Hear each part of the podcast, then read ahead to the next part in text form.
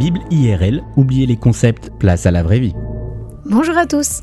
Aujourd'hui est un grand jour pour nos amis juifs qui célèbrent le jour du grand pardon ou Yom Kippour. Et cette histoire du grand pardon, vous pouvez évidemment la retrouver dans la Torah, dans le livre du Shemot, ou plus simplement dans la Bible, dans le livre qui s'appelle le livre de l'Exode. En se plongeant dans ce livre, on comprend la gravité de ce qui vient de se passer et on discerne facilement pourquoi ce peuple juif a besoin d'un grand pardon. Le peuple juif a besoin d'être pardonné parce qu'il a trahi son Dieu. Comment peut-on trahir Dieu? Eh bien ce peuple avait passé un contrat, une alliance avec Dieu qu'il n'a pas respecté. Les termes du contrat stipulaient que Dieu prendrait éternellement soin de son peuple, le bénirait, lui donnerait de vivre dans la paix et l'abondance, et le peuple juif en retour s'engageait à aimer son Dieu de tout son cœur et à lui être fidèle. Dans Exode au chapitre 20, Dieu donne des directives très claires. Je suis l'Éternel ton Dieu qui t'a fait sortir de l'Égypte, de la maison de l'esclavage. Tu n'auras pas d'autre Dieu devant moi, car moi l'Éternel, je suis un Dieu jaloux. En d'autres termes, Dieu est en train de dire à son peuple, je t'ai délivré de l'Égypte. Grâce à moi, tu n'es plus esclave. Je t'ai déjà prouvé ma bonté, ma fidélité, je t'ai sauvé de l'ennemi. C'est moi le seul vrai Dieu, l'Éternel.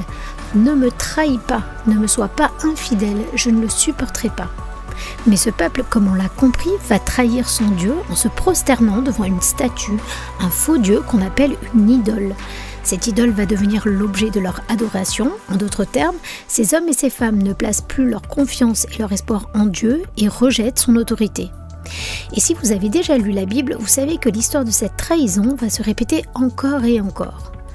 Tout comme dans un couple, dans une famille, un groupe de travail, la trahison a pour conséquence la séparation. Et cette séparation est douloureuse pour Dieu.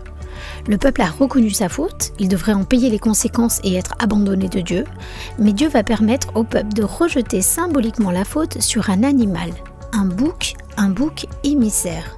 Le dit bouc émissaire portera la responsabilité de la faute et sera envoyé dans le désert, séparé du peuple. La faute est payée, la relation d'amour et de confiance entre Dieu et son peuple peut être rétablie. Bon, vous me voyez peut-être venir car cette histoire de bouc émissaire en cache en réalité une autre. L'histoire du grand pardon, c'est évidemment l'ombre d'une histoire encore plus belle et encore plus grande. L'histoire d'un être innocent, Jésus. Jésus est le seul être humain à n'avoir jamais trahi Dieu. Et Jésus va volontairement payer pour la trahison des hommes en se sacrifiant.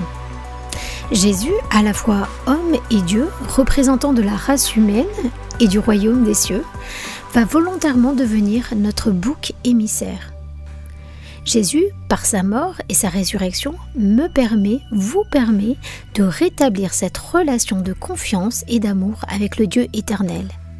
Alors, en ce jour de Yom Kippour, je vous encourage à repenser à la croix et à remercier Jésus pour ce grand pardon. À très bientôt!